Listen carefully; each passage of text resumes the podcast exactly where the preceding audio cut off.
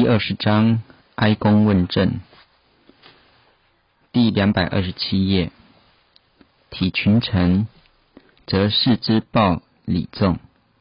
体是一个体序，群臣是地位稍微低一点的，在道中来说，是指所有道亲。修道不要有分别相。不要说你做的工作功德比较大，我做的工作功德比较小，在真理的一条线上，人人都为老母娘效劳，所以应该都相同的。身为点传师，虽然做点传师的工作，他的功德并不高于道亲所做的工作，在修道上。我们有尊前提后的佛规，一种方式跟教诲，在真理之下都是绝对的，没有相对，都是替老母娘做事情，没有做大小高低的分配。这个观念要建立，不要说他是点传师，他可以在这里请谈，可以明示一指。我只是在那里端毛巾、送茶水，那么我这个是很低微的工作，错了。所以体群臣不能以上临下，因为真理的线上没有高下贫富的差别。记得释迦牟尼佛的弟子曾经看到一位很穷很丑的阿婆乞丐，他对我来。跟你化缘，他说：“我来跟你化缘。”这个又穷又老行乞的阿婆说：“你向我化缘，我非常的高兴。但是我能给你什么？”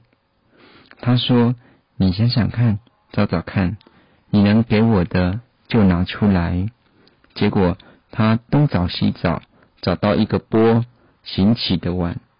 上面剩下三粒已经发生的饭粒，他说：“我只剩下这三颗已经发了霉的饭粒给你。”弟子拿来就吃下，说：“阿婆，你功德无量，谢谢你。”道中所谈论的不是事情的大小，不是财物的多少，而是你的心、你的诚。这一位又老又丑行乞的阿婆。后来成了天上的一位仙女，她把这一个心献出来，所以底群臣在道中应该一视同仁，不能瞧不起人，不能分贫富贵贱，因为自信都是相等的，在真理线上没有以物质来衡量多少，以身份来分别大小，而是你这颗心的成。与不成而已。对道亲，曾能体之以心，待之以礼，则事报之以重。那么道亲也必能知恩、感恩而报恩。子庶民，则百姓劝。一子在这里解释为爱的意思。二庶民之百姓，在上位的国君要有爱民之心。犹如爱子看到百姓，就想就好像看到自己的子女一样疼惜。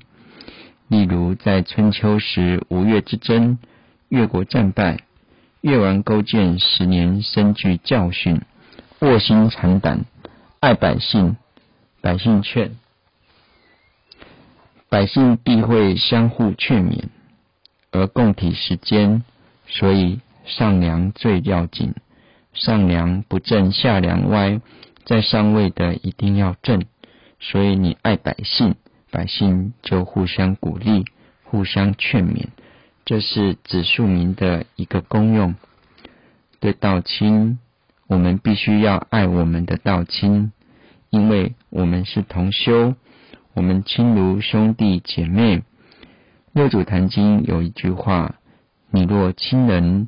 你就造了无边无量的罪。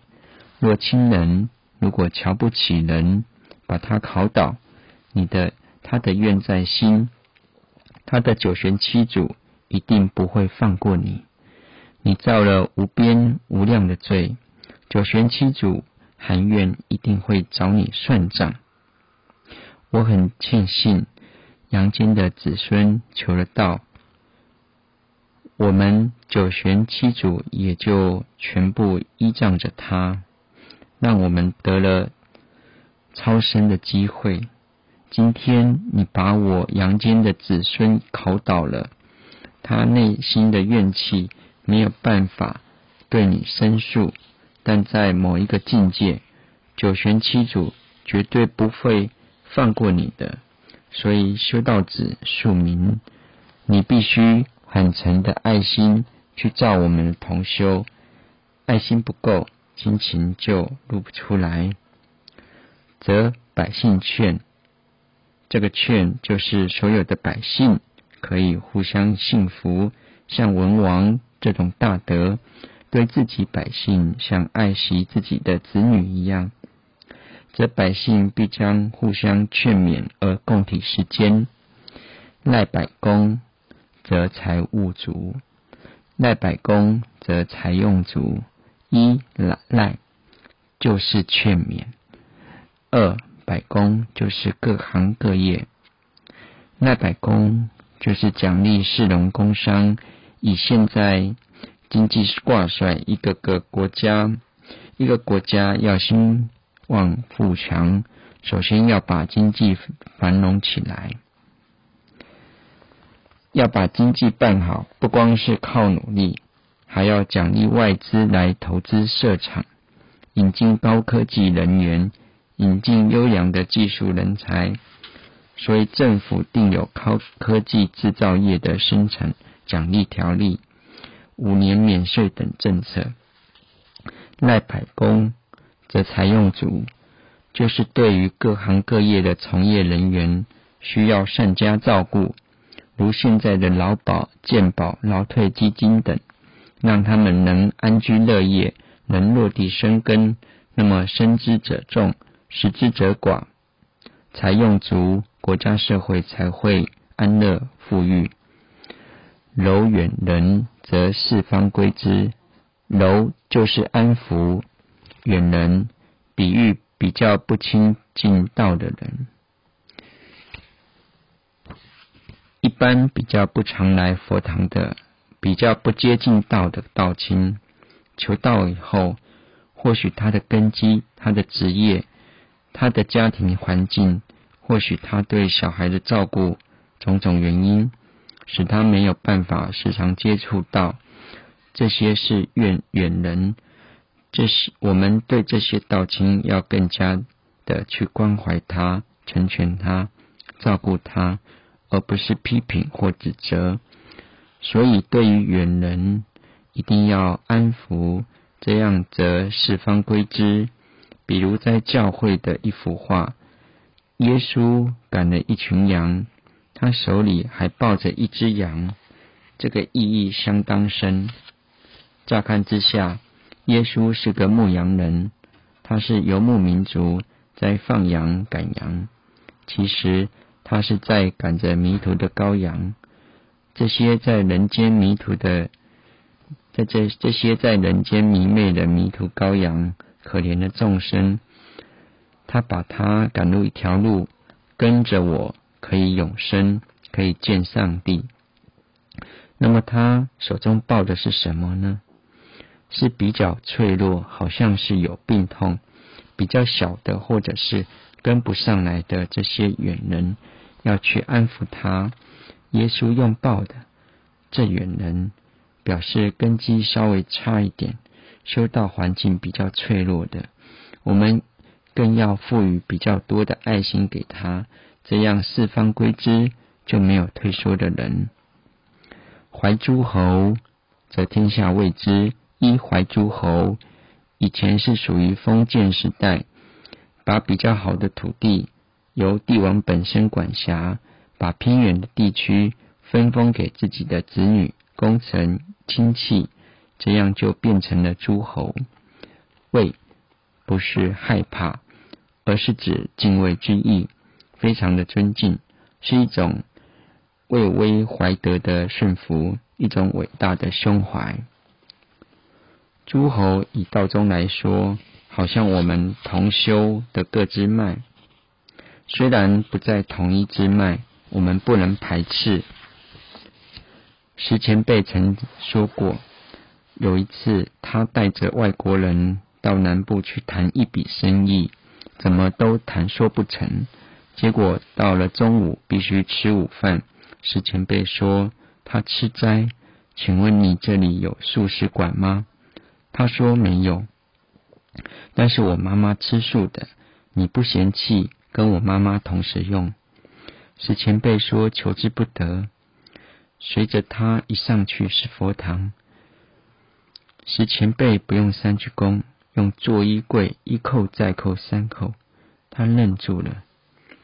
早上的结，下午不到半个钟头全打开了，所以这个怀是用有心、很好的心去照顾诸侯，跟我们同一系统，同样是一母之子，一世之徒，我们要互相关怀、互相照顾，这样一来真是天下位，全世全天下都要促进世界大同才有可能。以上是治国施政的具体纲要，它的法则、它的功用是：凡为天下国家者有九经。不管你是为政修道，你做人处事也好，是你在人间要走着一条正路。其名胜福，非礼不动，所以修身也；去禅远色，见惑而贵德，所以劝贤也。尊其位，重其禄，同其好恶，所以劝亲亲也；官圣任使，所以劝大臣也；忠信重禄，所以劝士也；时时薄念，所以劝百姓也；日省月事，极鼎春事，所以劝百公也；送往迎来，嘉善而今不能，所以柔远人也。既绝世，举废国，治乱持为，朝辞以时，后往而薄来，所以怀诸侯也。其名胜福，非礼不动，所以修身也。一其是心齐，所也就是虔诚至诚。二名就是没有蒙蔽心性。三其名。讲起来就是内圣修身的功夫，圣就是端正。五服表示很华丽高贵的服装。六圣服表示外表跟行为，因为他所阐述的不是形象，而是看不到的内涵，所以其名圣服就是成于内，行于外。其名是成于内，圣服是行于外。因为一个人面目者心正也，表露在外面的行为动作，就是你内心羞耻的一面镜子。未以知之，人以却知之。因为面目者心正也，你表露在外的一举一动，自己没有察觉出来，别人却看得很清楚。内心其明，而外表是彬彬有礼，非礼勿动，非礼勿视。非礼勿言，非礼勿听。这个礼是礼，礼礼者礼也。这个理才是内涵，这个理是外表。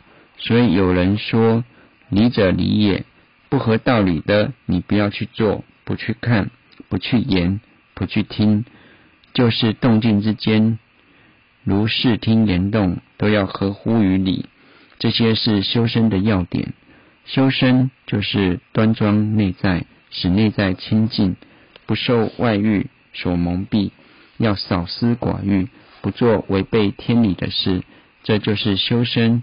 修身则道立。两百三十五页结束。